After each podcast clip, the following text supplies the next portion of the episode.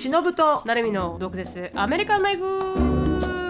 この番組はアメリカ在住20年超えバツイチアラフィフの忍と。17で留学アメリカで人生のエグさを知り29で沖縄に戻ってきたなるみが日本とアメリカの生活を毒舌に切っていく番組です。週1です。月曜配信以外の独占エピソードが聞けるサブスク会員限定のアフターワーやオンラインサロンでは週2回の独占エピソードだけではなく忍となるみの座談会に参加できるなど盛りだくさんです。アフターワーとオンラインサロンに関しては毒アメ .com そしてその他 SNS は概要欄をチェックしてみてください。お疲れ様です。お疲れ様です。はい。私のつぶやきなんですけど本当に自分がなんてあの延滞ソーシャルなんだって思った瞬間があったんですけど。もう何万回もあるよなるみちゃんね。何十万回も今まであるけどそれよりもこう結構でかい感じ。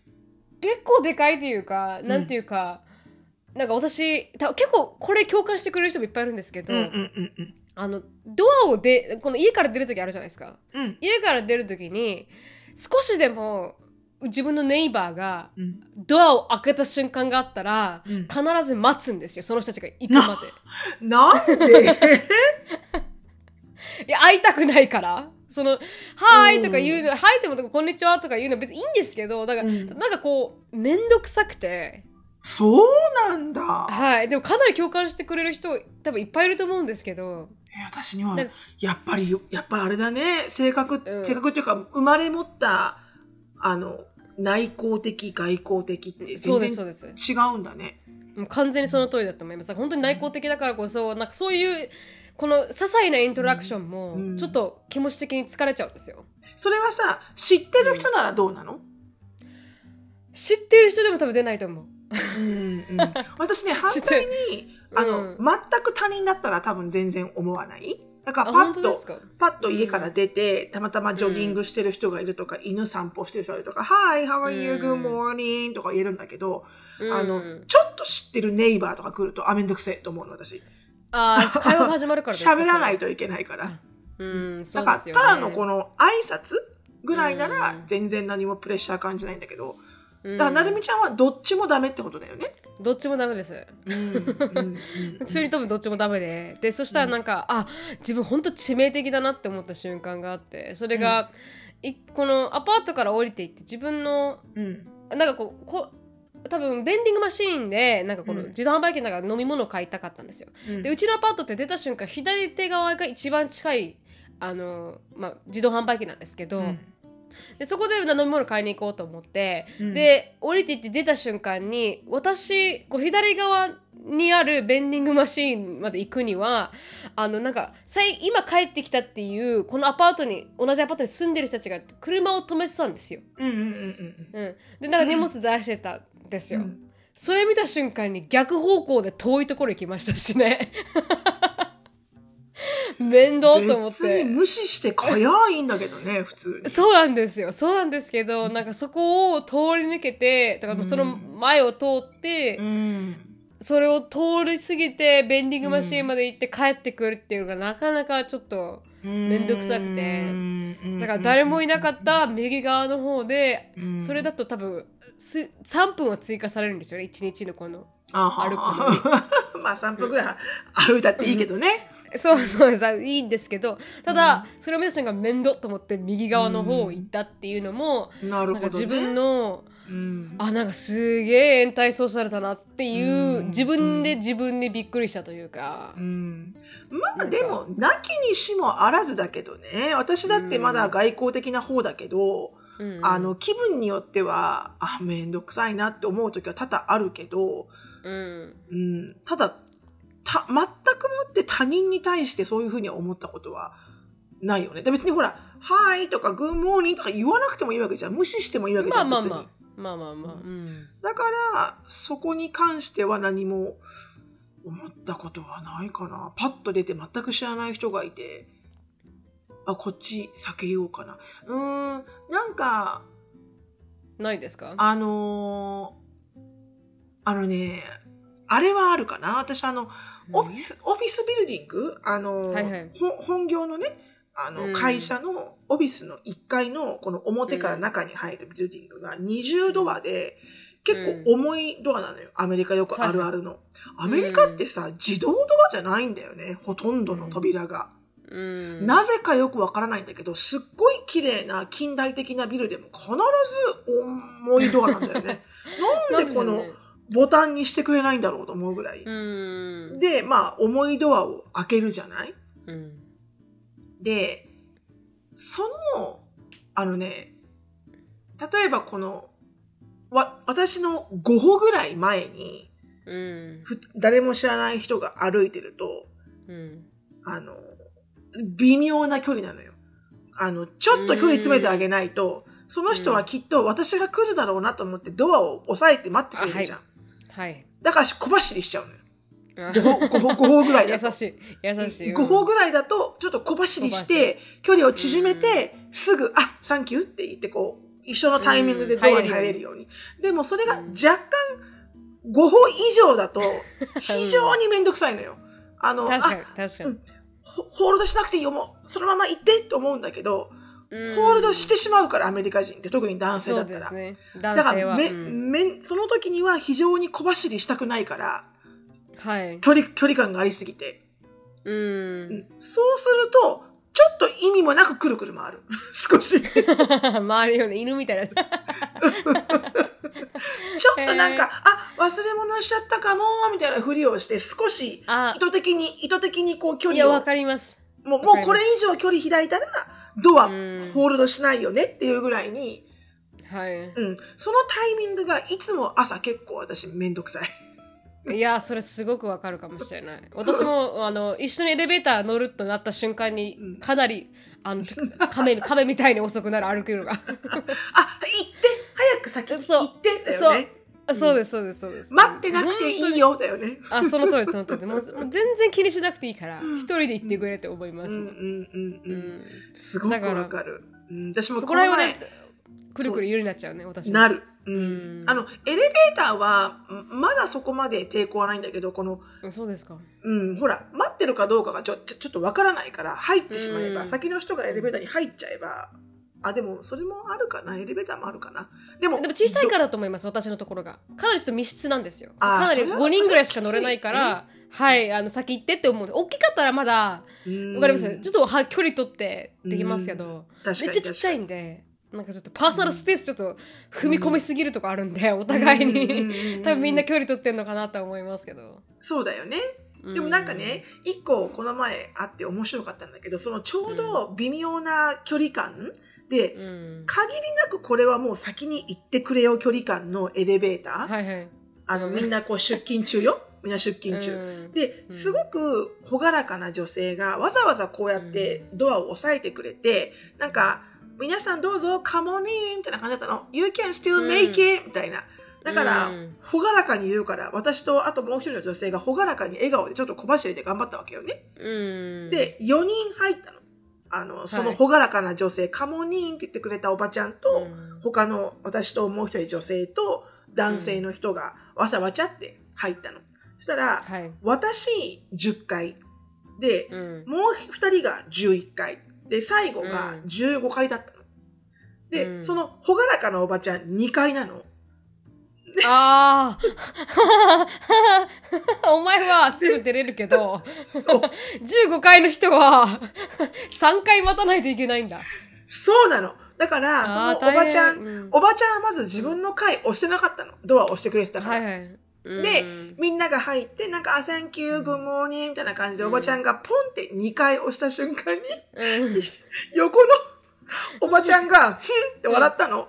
うんで、おばちゃんがすぐ閉まって、もう、そ、はい。ちょ、速攻でチーンって開いて、うん。Have a good day! こうやってさ、あの、うん出てくるじゃん。で、はいはい。あの、閉まった後に、その、うん。ふって笑っちゃった、あの、人が、私うん。15階だから、彼女、she's super nice だけど、because of うん。her, I have to stop one extra time とか言って。確かに確かに。で、でもなんかそれで、そうだよね、面白いよね、みたいな話をしてて、確かに、うん自分が2階と分かってれば、確かにね。自分だけで行ってくれ、おばちゃんって感じ。そうそうですね。その通りだわ。うん私は次を待つから、みたいな。6個も、うん7個もエレベーターあるんだから、次来るから、みたいなそれでもう直通で行った方が私はいいわ、みたいな。本当にその通りだ。確かに。うん ちょっと面白かった。うんはいありましたね、それが一つもう一つはちょっと短く、うんあのメンションなんですけど、うんあの私たちのポッドキャストがドミキュンっていう北海道のはい。FM ラジオにあのです、まあ、宣伝してもらったとおかしいですけど、はい。フィーチャーしてもらったっていうんですか？ありがたい。北海道。ありがたいですね、ううん。んでそれも選ばれた、うん。選ばれたエピソードが、うん。うんうんうん。あの北海道の方に？あ相手のあそうです、まあ、北海道のプロデューサーですかね、の方に選ばれたエピソード、なんかこの私たちのポッドキャストを紹介するにあたって、エピソードをちょっと細かくカットして出してもいいですか？みたいな感じであ聞かれてたん実ですよ。際に、あの、そうですそうです。ただただメンションするだけじゃなくて、実じゃ際のなくてこの音声を出してくれた。流れたその通りです、まあその通りです。どこを切り取ったのかかしら。って思うじゃないですか。そしたらなんか切り取るのがあのこあいえ？真似げないあの仕草がキュンとするみたいななんかセクシーだなと感じる瞬間みたいな話をしたの、回があるの覚えてます？血管フェチとかそういうところ？血管のフェチとかそういうところでしょ？ちょっとあれはどう そうそう。あれはどうかと思うんだけど、もう少し私たちあの 知的なエピソードもあるんだけど。そうなんですよ。だからそれがかなりなんか笑えるところだけカットされてて、でこのこのエピソード自体ドメキュンのこのエピソードってすごいなんかあの FM ラジオみたいなわかる？プロフェッショナルなセクシーな声の夫女性が そうそう。女性のレイディーさんがあの皆さん今日紹介するのはみたいな感じ。わかる？んですよこの FM のや感じね。でそれで私たちが出てきて。血それで血管だ、なんだ言ってるんだよ、これ。血管だとか、うん。そうそう。あとはなんてこのカットされてたかな。血管がとか、うん。超あとあのそうだ。あのリンゴ食べるシーンみたいなので ガブッといったなんか野獣じゃないですかっていうコメントをしてるシーンあるじゃないですかあそことかやっぱが切り取られてガブリつきだよね、みたいな。やっぱウサギとか8頭分はダメだよねって言ったやつでしょ。そうそうやっぱガブリついてもらわないとダメだよね、みたいな。そうそうそこの部分が全部切り取られてて本当にガサツなんですよポッドキャストがでもそれが私たちなんで仕方ないとは思うんですけどそしたらなんかこの後からレコーディングだから そのナレーターの人は「ありがとうございました」みたいな感じのいきなりすげえ すげえガサツなところからめっちゃ綺麗な声に変わるんですよそれがね何かしなんかシュールでねうーん。なんかちょっと笑けましたねうんまあ、あの、変え難いところだからね。これ、 authentification をほら、プッシュしてるからそう。自分らしさを、私たちらしさを出してるから。そうそうそう。んだそこらがなんかちょっと受けちゃってね。なんかこう全然この温度差っていうんですかうんが違うのでサンドイッチされてるから余計私たちがなんかバカみたいな 感じで、まあそれはさいいとこなんですけど、うんぜひねあの興味があったら11月15日のエピソードで多分あのオンエアされていると思いますので、へー。皆さんドミキュンで。ドミキュンさん、そのなんか、はあの、セクシーなナレーションを聞きたいですね、とっても。アメリカってああオーストラリアだったかな？ねで、うん。ずっと育った方がうん。あのナレーターさんだったのでもう声も綺麗だし、みたいな感じなんですよ。うん。だからすごく憧れますね、すごく。ううん。んめちゃくちゃ。さすがうん。あのパブリックな FM の人は全然違うなとは思いましたね。やっぱりね、声にもね、イケメンとブサイクがいるのよ。どういうこ私もうとですか？完璧に声もブサイク派だから、いや違いなますよ。なるみちゃんの声は完璧に、あの、美人な声なのよ。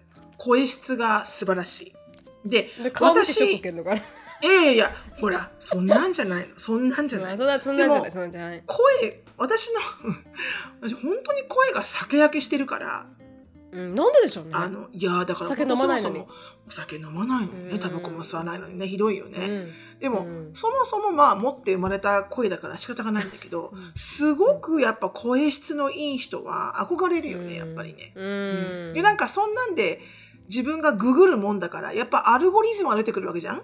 声をきれいに出す方法とか私思わずググっちゃうから。あ、はいあはいの。そうするとインスタグラムとか出てきて、そ最近出てきたのがなんかすごいベトナム人系の男性なんだけど、うん。あの、まず僕の声を聞いてくださいってなんかテロップが出て、はい。出るとすっごいかっこいい声なの。で、で、imagine what am I look like っていうの。うんどどういうルックスだと思いますかっていうと、はいはいはい別にうん彼、彼も全然かっこよくないわけじゃないのよ。ただ、うんその声の持ち主かっていう感じ？まあまあまあまあ。で、彼は、そ、のうん、声の、あの、声のスペシャリスト？で、うん。声をやっぱり、あの、上げていって、声の出し方とか、抑揚とか、あの、響き方とかそういうのをこう専門的にコーチングしてる人みたいで、喋り方とか。そうすると、やっぱり、こう、パワーポイントのプレゼンテーションも上がるし、舞台の上での自分も上がるし、なんかその声質改善みたいなことをやってるみたいで。へえ面白い。いいくらかわかんないけど、うん。うん、ちょっとそれはねやっぱ声ってあるなと思いましたけどね。なんかさんが風邪ひいてた時もほんまマジでヘビースモーカーみたいな、あれはもうあれはもうどこ？みたいなよくこの辺にほらヘビースモーカーすぎてね喉潰れちゃう人いるじゃない、うん、あの多分、あれは何かのがんなのかな？わかんないけど、ほら、声、声が出なくなっちゃうような CM 見たことない、うん、怖い CM。タバコ吸いすぎるとこうなるよみたいな CM あんじゃん、アメリカで。かもしれません。はいはいはいはい。わかる、タバコ吸ってるとこうなるよみたいな、その実際に声失っちゃった人はここのなんか、ここにこう、喉のところに穴が開いてて、で、うん、そこのボタンを押しながらじゃないと声が出なくて、うん、なんかちょっとこう、機械的な声になるんだけど、それでなんか、あの、ストップスモーキンみたいな感じなの。あの、はいはいはい、スモークはやめた方がいいよみたいな。うんうん、本当あれぐらいの声だったから私ね、本当に。うん、タバコ吸ってるんですか、うん、はあ、うんはい、まあ、声のトレーニングは、はい、してみたいと思います。はい。なめちゃんのように出れるように。はい。いやいや、でも私もね、ちっちゃい頃やってたからだと思うんですよね。あ舞台とか。なんか、それで結構発声練習とかかなりさせられたんで。そうだよね、うん、もっとこう、はい、お腹から、うん、お腹から出すようにしようかな、声をはいどうも、うん、よろしくお願いします、はい、はい、以上でした。はいありがとうございます。はい、はい、私のつぶやきはですねすごいセンセーショナルですよ、皆さん。センセーショナル、うん、本当に。あの、これね私の中ではもう本当笑うセールスマン級。うん、なんかもう。どういう感じ？世にも、世にも、うん、世にも奇妙な、うん、あの、笑うセールスマン級の話なんですけど、はいうん、先々週ぐらいかな？ちょうど2週間ぐらい前かな？に、はいはい、アシュリーが、うん、パイパーが really fat って言って、で、パイパーってうちあの、ダックスフンドと、うん。多分ミニチュアピンシャミニチュアピンシャかなんかのあの、うん、ミックスがいるんですよ。はいはい。で、うちの中では一番アンタイソーシャルなの。そうですそうです。4匹いる中では一番わがままで、うん、あの、めんどくさい。一番、なんて言うんだろう。絶対にあなたは、あの、うん、アスペルガーないしは、あるある。あの、あの、パニック症候群持ってるよね、あなた、みたいな。で、犬の、まだそんなに7歳とか8歳とかなんだけど、うん、オーティスが来てから一気に白髪が増えてパイパー。あで、ね、あまりのストレスできっと、うん、でドッグトレーナーの人にもこの子の研修、うん、なんかダックスフンドかどっちか分かんないけどあの、この子が出してるこのエネルギーエナジー、パイパーから来るエナジーはすごくあのソソロドッグのエナジーだからって言われたの。はいはい、あのか彼女は毎日耐えてると。かわいそうだよね。かわいそう。うん、なんかこう実はこういう犬はあの、うん、1匹と人間で飼ってあげるとすごくいいんだけど、うん、あの他の犬とこう共存とか共有するってことが上手じゃないからでも彼女はきっと耐えながら、あの生活してる感じとか言われちゃって、まあまあ、そういうパイパーがいるんですけど、うん、でちなみにでもパイパーって7っていうまあ先代の犬と一緒に過ごしてましたよね、うん、だから犬と一緒に過ごすことは、できる。苦ではないですよね、うん、できるんだけど、うん、おそらく7がすごくいい子だったのね。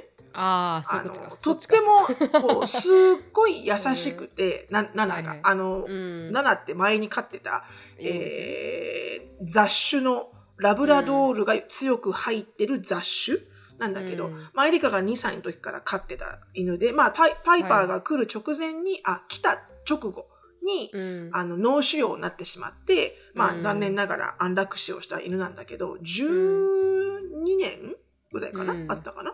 で、その犬自体はすっごい温厚で、あの、ものすごくプロテクティブな犬だったの、その7自体が。だから、パイパー子犬できたから、もう完璧にお母さん役になったわけよね、ナナが。はいはい、だからうまくいったんだと思うのね。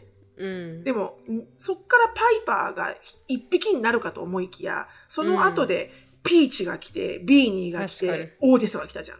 うん。だパイパー的にはもうパニック症候群よね。確かに。確かに。まあまあ、でもまあ仲良くやってるんだよ。みんな別に喧嘩はしないし。で、そのパイパーが、あのーまあ、ロングストーリーショートにすると、まあ、アシュリーがすごいデブってないって言って、私もパッと見た瞬間に、いや、ちょっとこれはデブすぎると思って。うんで、まさかと思ったけど、乳首は腫れてるし、なんか少しミルクが出てくるし、乳首から。うん、でうんこう上から見ると、ヒューってしてお腹のとこだけボーンって出てくるのね。うん、で、だからこれ妊娠じゃねってなって。うんうん。で、まあ、それを疑い始めたら、いろんな、こう、あのーなんつうんだろうな、この、あの、症状？あの、はいはい。今までたくさん食べてたご飯を半分しか食べないとか、うん。あの、なんだかんだというとちょっと暗いところに行くとか、こう、読んでると、その妊婦と、妊婦になってしまったワンちゃんの行動にそっくりなのよ。で、すごくこう、母性本能が出てくるから、あの、うんすごくクリンギーになるっていうのね、他の犬に対して。だから本当に、ピーチにずっとくっつくの、パイパーが。ええ。うん、で、ピ、ピーチが寝てる時に、ピーチの頭を抱えるようにして寝るのよ、パイパーが。うんうん、そんなことなかった、今までそ、ほら、ソロドッグだから。そうですソロドッグだから、うん。うんで、で、でも、あの、ちょっと待って、妊娠って、フーなわけ、私的には。ほんとほんと Who's the father フですよね。ーだ、フーだ、ファーザーなのよ。うんで、っていうのも、家にほとんどいて、おトイレだけ表に出る。でそもう、ですねあの、過去6週間のうち、えーうんまあ、ヒートっていうこの繁殖時期が来るよね。はい女性、うん女性の。で、んヒートがあったのよ。で、はいその時に、一回だけ、なんか、子供たちが曰く、一回だけなんか、あの、庭、庭の掃除に来る人が、バックドアを開けたまんま行ってしまって、でうん。エリカが帰ってきた時に、パイパーが表の玄関にいたよって時があったの。うん。うん。で、もしかしてその時に、どら、うん。誰か、こう、野良犬か何かがいて、はいはい。やっちまったのか？でもそれしか考えられないの。オーティスは、オス犬だけど、あの、もう、たまたまくん取ってるから、ね。うん。あの、まずもうサイズも違うしね。うん。で、私的には調べれば調べるほど、その、ん。Google で調べると、この、犬には、あの、仮想妊娠っていう症状もちゃんとあるみたいで、なんか、名前、名前があるんだよね、そのベ、メうん。あのメディカルタームが。はいはい。であの、本当にこう、妊婦のような、あの、ルックスにもなるし、症状も出ると。でも、うん。なぜそうなるのかはまだミステリーなんだけど、うん。あの、この虚勢していない女性の犬うん。に、えーしかもそのヒートが終わった後、えー起きる時があると。ほだから、私の中では、それかもなっていう可能性はある。でうも、うんアンディもエリカもアシュリーもみんなこれは絶対妊娠だよっていうわけ。うんうんで、私はまあ半分半分なの。っていうのも、どうやって誰とやったのかがわからないし、確かにで、実際にもちろん一回ちょっと表表に出たかもしれないけど、うちってそんなに野良犬が多い住宅街じゃないのね。そうですよねみんな散歩してるし、リーシュつないで。うんだから、野良犬がいたっていう可能性と、その野良犬がオスだったっていう可能性。うんこの二つの可能性が、たまたまパイパーが出ちゃった時に、果たしてあり得るのかっていうのがあって。で、うん隣2軒も犬いるけど、メス犬なのよ。あえ嘘？うん。えそう隣。だったかもしれないって言ってませんでした？そう。それね、あ、あ、うん。メスとオスがいて、オスはいははい。虚勢されてたの。え？だから、この近所、両隣の犬とはでき得ないのよ。ええ。だから私の中では、いや、これはその、フォルスプレグナンシーっていうやつじゃないって思ってるんだけど、でも、うんうん。アンディとかみんな、いや、あの、妊娠だっていうわけ。だから、うんうん。じゃあ、あの、獣医に連れてこうって言って、うん。あの連れてきました、獣医うさんに。ん。うんうん。で、いつも見てる獣医さんが休みだったから、はい。あの、週末お休みだから、だから、うんあの、違うとこ連れてったわけ。はい。したら、そこの獣医さんがなんかまあ態度が悪いっていうのはあるんだけど、その獣医うの。んうん私はちょっと切れて、もう、うん。あの話が終わる前にもうプイって私はその場をは 離れたんだけど、なぜかというと、獣医さんがまず見て、パッて見て、こう、触診して、手で触って、うんあ、うん she's pregnant って言ったの。で、私が、how do you know? って言ったのね。確かに確かにその瞬間に、その獣医ちょっとブチ切れて、うん。well, if you don't trust me, what do you want me to do? って言われたのね。えー、なんで？そこでちょっと私切れたわけ。何その口の利き方と思って。確かにお私のこと信じられないんだったら何してほしいんですか？みたいな言われてるもんですよね。そう。だから、私がそこで、ま、でもね、別に、あの、I don't mean to disrespect you as a, あの、doctor って言って。うん。でも、あの、私は Google で検索したら、こういうなんとかっていうフォルスプレグナンシーっていうのがよく、あの、フィックスしてない、あの、女性の犬にはあるって、たくさん書いてある。YouTube もたくさん出てるし、how, how to determine if it's a real pregnancy or なんとかってたくさん出てるのよ。でだからたくさんの人が、え？っていう私のようなことになってるわけよ。うんうん。だから、あの、触診だけだ、どこをどう触って、確かに。分かったの、ねって聞きたいじゃん。うん。うん。そしたらそれを聞聞いてるのに、OK、then let's do X-ray っていうの。はいはいあの、レントゲンやりましょう？レントゲンしましょう、みたいな。うんで、なそのレなんか コートに持っていきましょう？みたいなやり方そう。で、裁判にしましょう？みたいなそうなのよ。で レントゲンが500ドルするわけよ。高っで私がそこで、How much is X-ray? って言ったら、500 dollars って言われたの。その言い方もまた、500 dollars みたいな感じなわけ。えー、うん500ドル払いたいの ?You don't trust me, right? みたいな感じなの。えー、だから、なんかムッカーっと来て、うんで、そこで私が、あ、じゃったらいいって言って。あの、I don't need to do x-ray, I don't need to know. あの、もう分かった、Thank you って言ったの。うんもう I don't need any help from you みたいな感じで。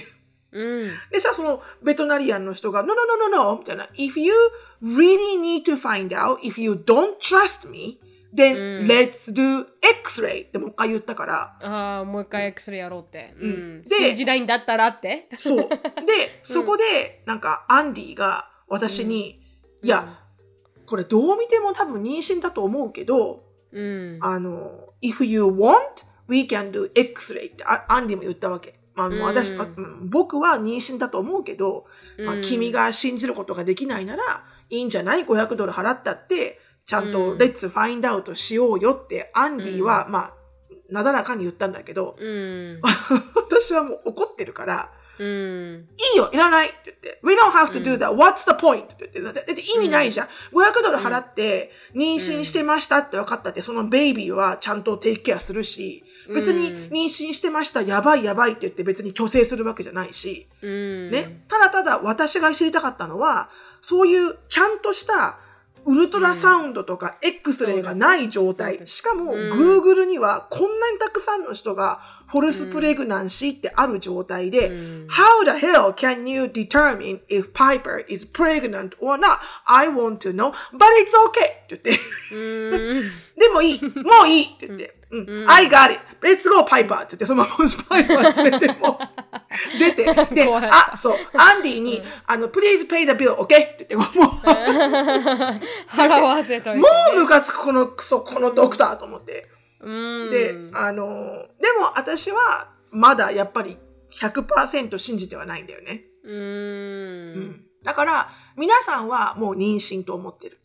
はいでも私はまだ、うん、違うんじゃないかなって思ってるけど、うんでも、まあ、ベトナリアンのそのお医者さん曰く、もし本当に妊娠なら、5日以内ぐらいに生まれるっていうのよ。5日から、え？it's 5 to 8 days? だから、19日。もう生まれるじゃないですかそうなの。だから、19日の日曜日に行って5 to 8。だから、この、このサンクスギビングの今収録してるのが21日？なんですけど、うん19日の日曜日に行って、5 days to 8 days だから、このやば。10、うん。サンクスギビングのお休み中に生まれちゃうかもしれないわけよね。ええサンクスギミングベイビーじゃないですか。そうなのよ。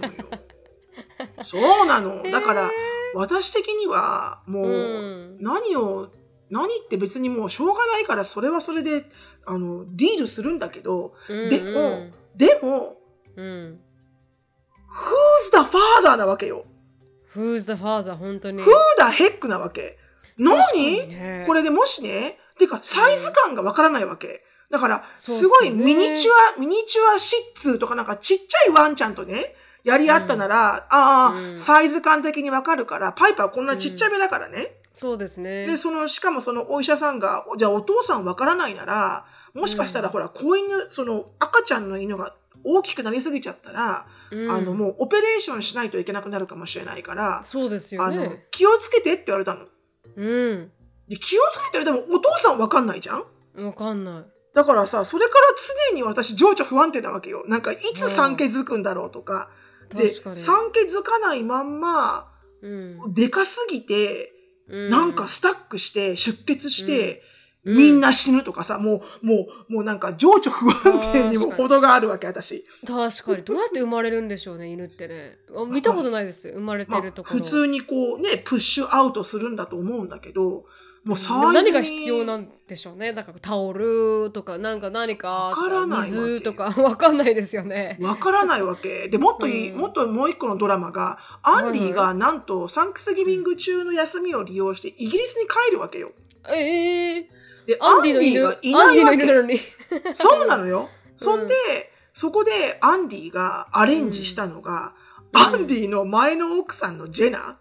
うんジェナって、まあ、動物に詳しいのよね。あのまあ確かに確かに。まあ、馬ですからねももちろん馬も、うんね、犬も、まあ、うん詳しいわけ。うんで、ジェナに助けてもらうようにアレンジしたから。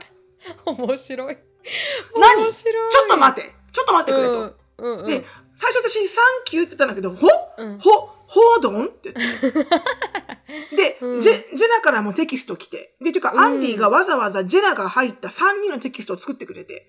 でうんアンディが、あの、ここのグループテキストで、まあ、パイパーのことは、こう、情報交換していこうみたいな感じで。で、うんジェナからテキスト来て、あの、聞いたわよ、しの。あの、うん don't worry って言って、I'll be there. あの、うん if you, if you need me, I'll be there って言われて。まあ、それはありがたいんだけどね。まあまあありがたいいんだけど、うんうん頼りになるおばちゃんだからその辺は。でも、ふと思ったら、待てよと。うんサンクスギビング中に、お前がいない間に、パイパーの出産のために、前妻と今の妻が共同出産するわけか？これ、ケアスだなこれはこれでちょっと楽しいかも、私は思っちゃっえーて。カオスだな確かに何？共同的に出産をするわけね。みああたいな。面白い面白いで、私はきっとジェナに、あれ持ってきて、あれ持ってきてって多分すごいこき使われるんだろうなと思って。確かに確かに前菜 ねわかんない、わかんないから。うんうんいやーなんかヒュージドラマがテンクスギビングにやってきますね。うんもし生まれるるとしたらですけど。うん、生 we'll see ですよ、we'll see。だからもし今月中に生まれなかったら、うんうん。私は、あの、絶対これは子犬ではないと思ってるけど、うん。うん、そのなんとかっていうそのホルモンの関係、うん。でもそうなると結局なんかもう時間が経つしかないんだって。その症状が消えていくのが特うん。にこれっていう治療方法はないみたいだから。あそうなんですね。ん。なのですいません。つぶやきが非常に長くなりましたが、いやー面白いですあねのー面白いっていうのは皆さんは面白いと思っていただける。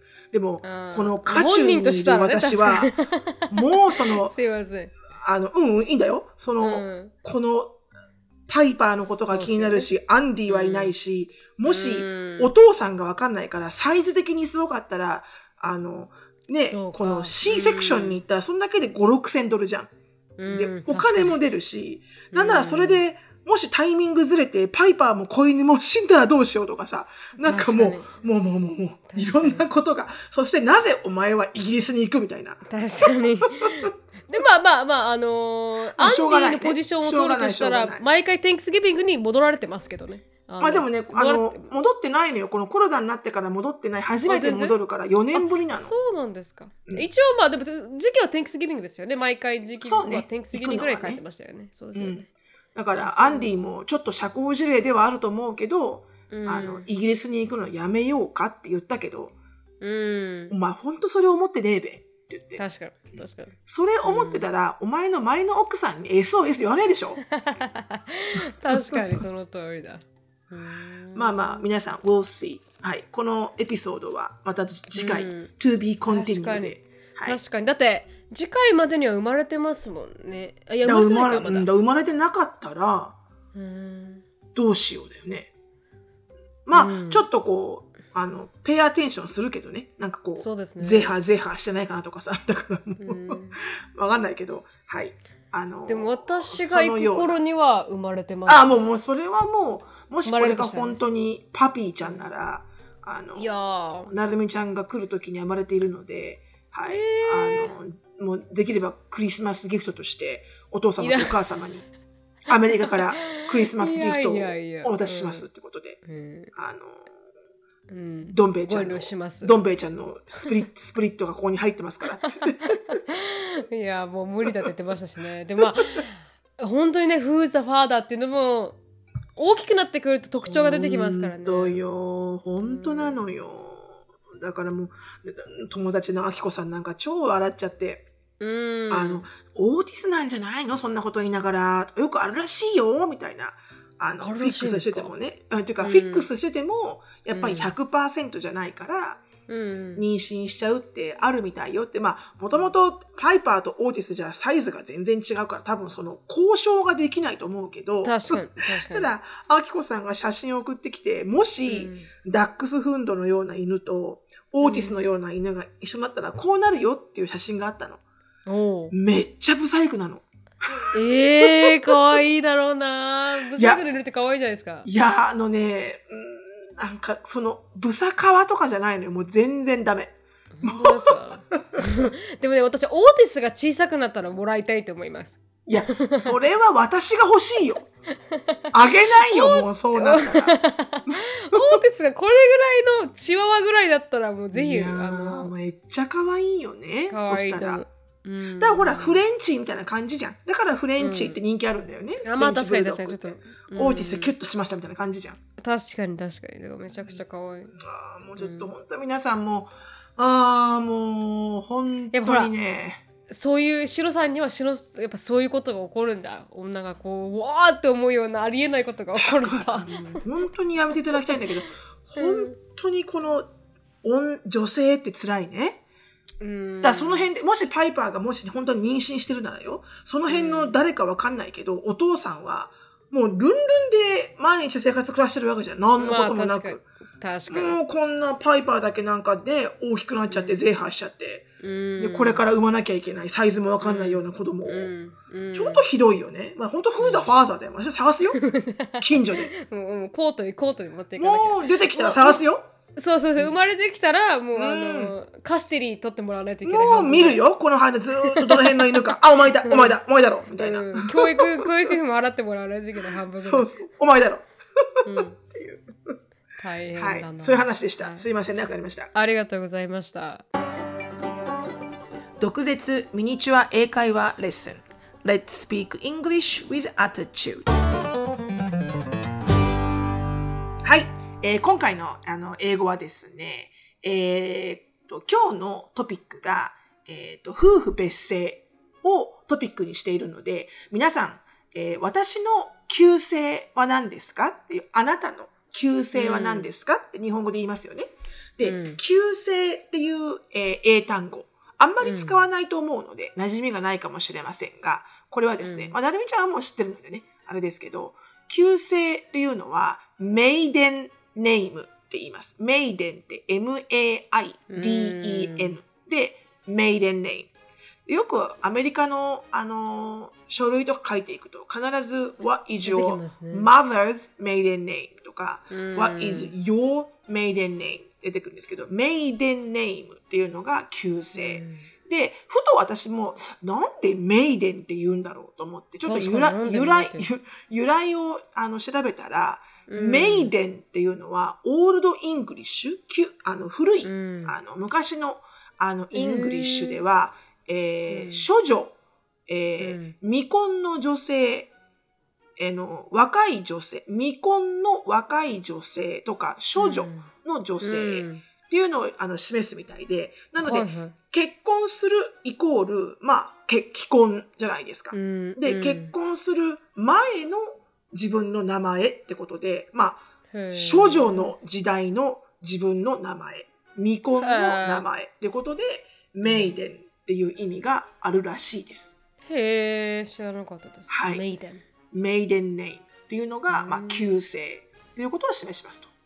はうい。はい。まあ、一、雑学かもしれませんが、まあ、アメリカにいると結構ビル貸す回数がすごく多い。そうですねはなんか書類とかでよく書かないと出てくるイメージなので、メイデンって言われても多分し私ちょっと正直分からなかったと思いますどういう意味か、そうだよね。私も分からなかったと思う。なんだろう。いい言わないですもんねなんかこう会話に「What is your maiden name?」って言われたこと私あんまりないからうんうんうん。書類でよく見る感じだよね。結構行政系の書類、ソーシャルセキュリティとか、そういうなんかこう、あの、銀行のこのセキュリティクエスチョンとか、そういうのがよく出てくる感じ。うん。なのでありがとうございました、い。覚えておきたいと思います、はい。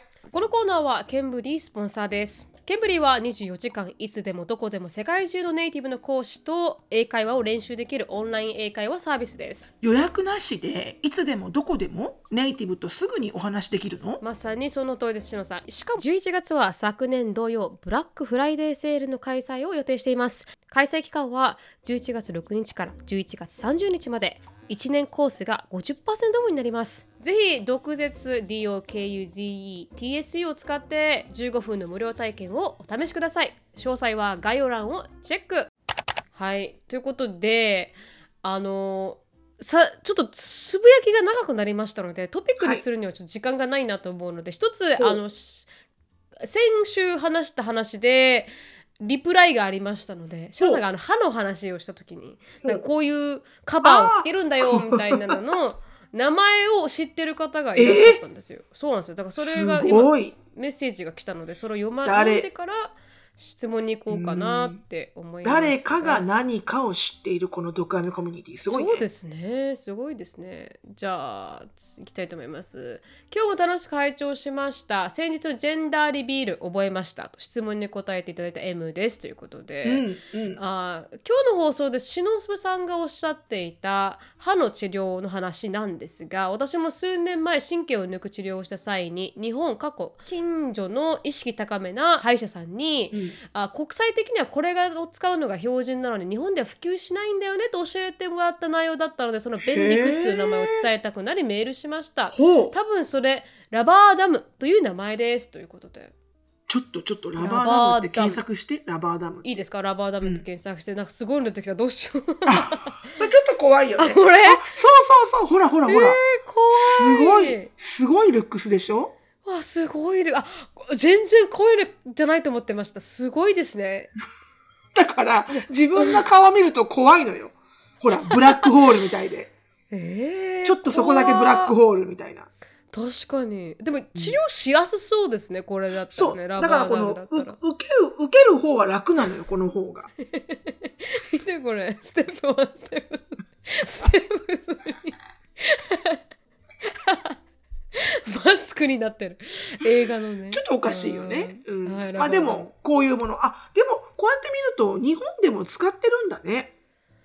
そうですね、うん。使ってるんですね。でまあ、うんうん。検索すると出てくると思いますと。そのお医者さんのお話おっしゃるには歯の神経を抜く治療の時は口の中で水やよだれが飛び散って成美さんの、まあ、歯医者事件のように開けた穴にばい菌が入る危険性があるからそれを防ぐためにはラバーダムを使うのが海外では当たり前になってきていると。なので日本ではラバーダムが高価で利益にあ利益に響くからあんまり普及しないんだと。日本でも利益よりも患者さんのことを考えないとダメなんだとのことでしたと。なるほど、なるほど。私は素人なので詳しいことは分かりませんがと。うん。他のサービビス業、過去スーパーや飲食店ではアメリカより日本の方がホスピタリティがあると聞くのに、うん。どうして歯医者だけ、まあ、医療関係全般、アメリカの方が最新だったり丁寧だったり優しかったりするのが不思議ですと。アメリカの方だってカスタマーがどうしたら笑顔で居心地よくサービスを受けられるのか分かっているやればできる。なのにスーパーのレジではやらないってことですもんねと。やはり最後は給料に見合うかどうかというところなんでしょうかっていうまあ、あのコメントが寄せられておりました。ラバーダムという名前のもものだったそうです。勉強になりました。一つ貸しておきました。ありがとうございます。わあ、あの面白かったです。ばい菌が入るわけね。確かに、はい、すごいばい菌とか入っちゃいけないもんね。感染症になっちゃうから、その深く深くね、こう、うん掃除していくので。うんだそうです。だからラバー、ラバーダム、覚えましラた。バーダム一歩またはい。賢くなりましたね、はい私たちはでも多分来年聞かれたらもう忘れます。でもなんかラバーってねなんかこのゴムのダムってことラバーで、あ、そうね。そうね。うんゴムのダムを作っていると。ダムを作ってるって思えばもう皆さん覚えたからこれで素晴らしい。はい素晴らしい。エムさん、ありがとエミさんありがとうございました、う。ズバッと切るぜ。白本なるみの質問コーナーでは質問に行きたいと思います短い質問なんですけれども、い、きますね。あーいつも楽しく会長させていただきますペンネームベニモタルトです。今回は外国人の時間変更や遅刻についてご質問がありメールさせていただきました。私は外国人の方と関わることがよくあるのですが集合時間決めても絶対に時間変更するか遅刻してきます。たとえそれがデートであってもしてきます、そして謝る言葉は一つもなし。外国人の方は全然謝らないと聞いたことがあるんですが忍さん成美さんはこんな場面になった時その人とどう関わっていきますか？友達、デート相手など場面によってどうしているのか聞きたいです。私は沖縄県民なのですが、県民税も遅れてきます。かっこ笑い。でも絶対に謝ってきます。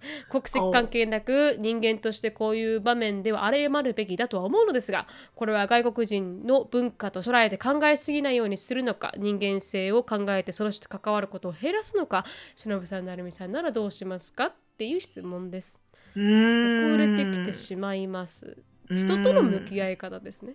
まあ時間にルーズな外国人が多いよねってことか。アメリカ人にしそろ、まあどこの国の人どにしろ。この国にしよう。はい。でもね、私思うんだけど、これね、国籍関係ないと思うよ。あの、謝らない？まあ、あ、あそうね、謝らないっていうのは確かに、うん、謝らない人。日本人は結構謝りません？でもね。そうね、必ず謝るよね、日本人はね。うん、ごめんねとかって言いますよ、ね。確かに謝らない人も見たまあ、ことはある。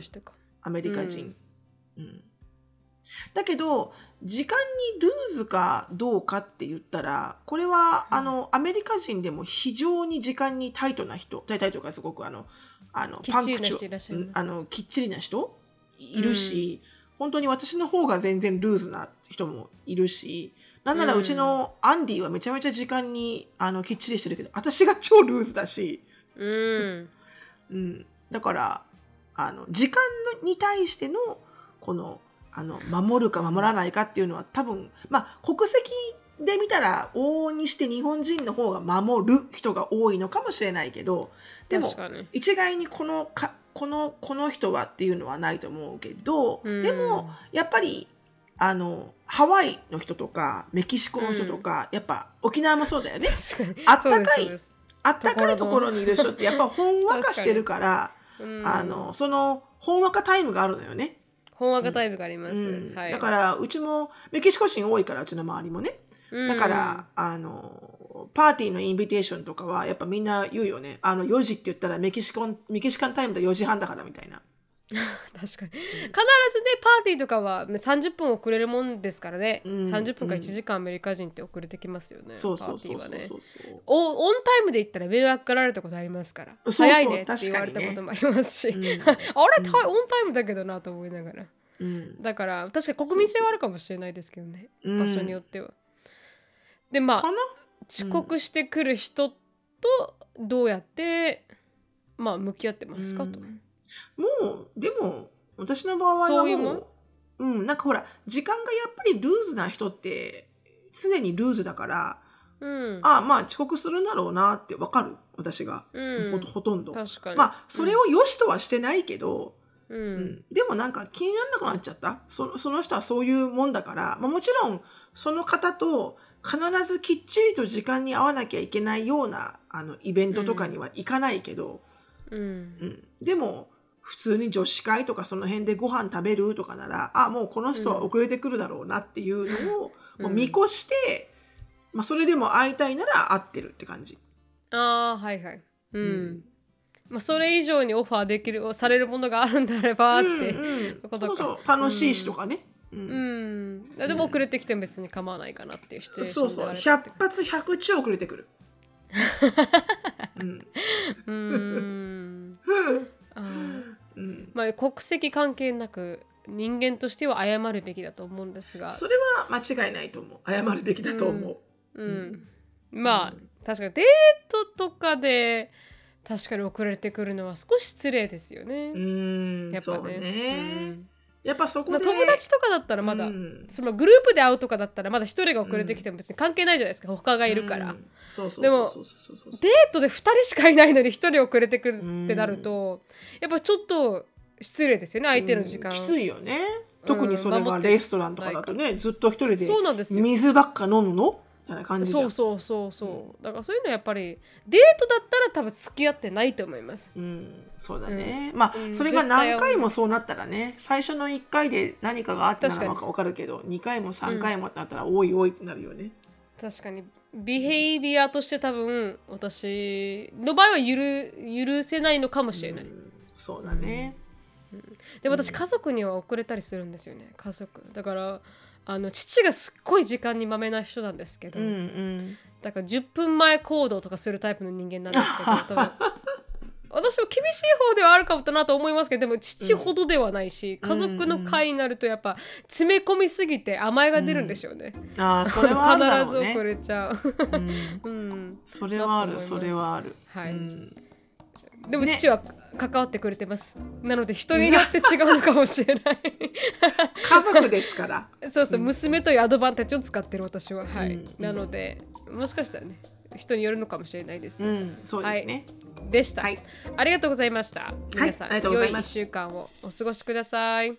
お過ごしください今日も毒アメを聞いてくださり本当にありがとうございました。英語をお勉強中の皆さんぜひキャンブリーのサービスを概要欄でチェックアウトをお忘れなく。質問感想やポッドキャストで取り上げてほしいトピックなどがありましたらなるみしきや gmail.com までご連絡お願いします。毒アメが大好きなあなたぜひお聞きのポッドキャスト媒体で良いレビューをお待ちしております。または SNS で「ハッシュタグ毒アメ」とつぶやくとハートとコメントが返ってくるかもでは皆さん今週も1週間頑張りましょう